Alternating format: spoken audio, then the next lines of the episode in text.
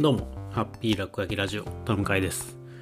えー、よくあの、いいものさえ作っていれば、まあ、きっとこれは人に届くはずだなんて、えー、いう言い方をしてるのに対して、いやいや、まあ、こう作るだけじゃダメなんだよ、まあ、届ける努力もちゃんとしなきゃいけないよみたいな話を、ま、聞くことが多くなっているんですが、えー、ちょうど、ま、昨日の、ま、お昼ぐらいに、えーこの、まあ、ポッドキャストをやってるよっていうことをですね、まあ、自分の、まあ、SNS に、まあ、実は初めて投稿をしてみました。まあ、なんでこう始めた時にからやらなかったかっていうと、まあ、こういう音声のコンテンツなので、まあ、1回分の長さも10分ぐらいですし、まあ、今始めましたって言って最初にパッと聞いたとしても、まあ、次2回目3回目というか、まあ、そのそれがどういうふうにつながっていてどんな感じの、まあ、空気感なのかみたいなことを、まあ、一回だとわからないなと思ったことと、まあ、一番恥ずかしいのは始めますって言ったんだけど次がないみたいなこと、まあ、僕そういうことがよく起こりがちなので、まあ、ととりあえずまずはこう1週間ぐらい続けてみてから、まあ、こういうシェアをしてみようかなと思ってまあ、昨日なんかちょっとそういう気分だったので、えー、Twitter とか Facebook に、ま、こういうポッドキャスト、ハッピー落書きラジオを始めてみましたっていうのを、ま、書き込んでみました。で、まあそうしたらですね、あの、本当にいつもつながっている人たちもいるので、えー、すぐに聞いたよっていう、まあコメントとかをいただいてですね、まあ、すごい嬉しかったんですね。で、そこまで、えー、一体どういう感じだったかっていうと、この、まあ、アンカーっていうサービスを使っ、えー、ポッドキャスト、音声コンテンツを配信すると、まあ、そのアプリの中、サービス上で、まあ、再生回数が見えるんですが、まあ、あほとんど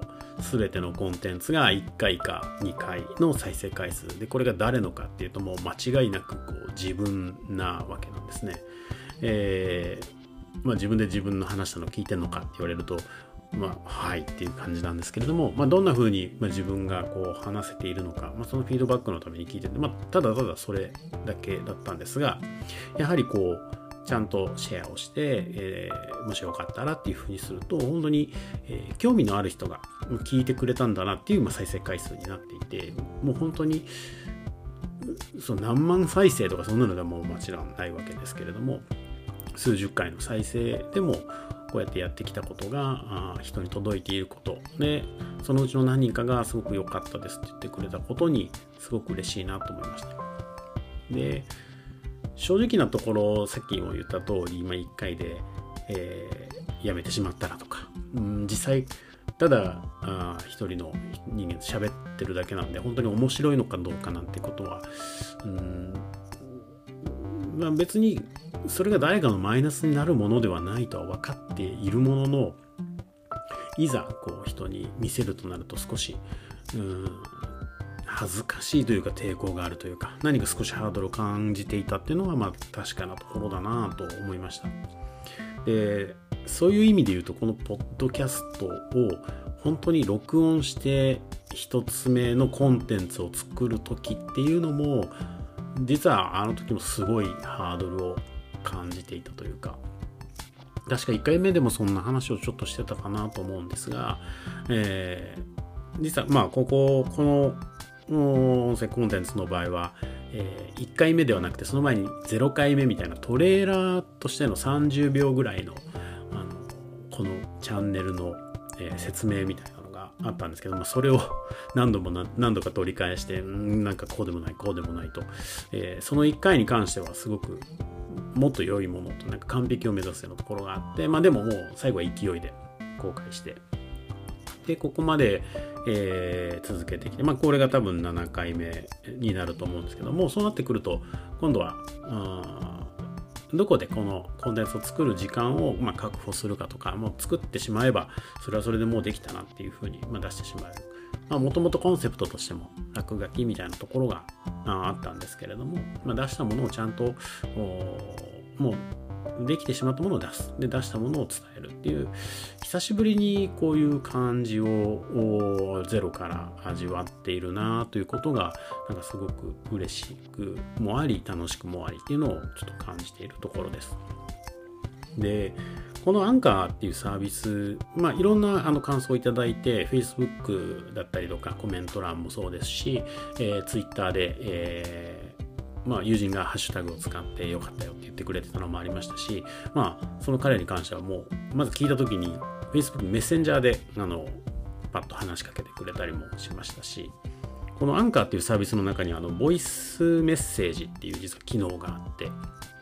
で、えーまあ、声の、まあ、あれですよね。昔のラジオでいうところの電話をかけて、まあ、メッセージを残すみたいなやつもあってそれを送ってくれた人もいてでこれはなかなか今までになかった経験で、まあ、テキストで送られてくることみたいなのはありますしさっきもあのテレビ電話であテレビ電話でテレテレカンで、えー、仕事の話とかしてた時に最後にあれよかったよっていうのもあったんですが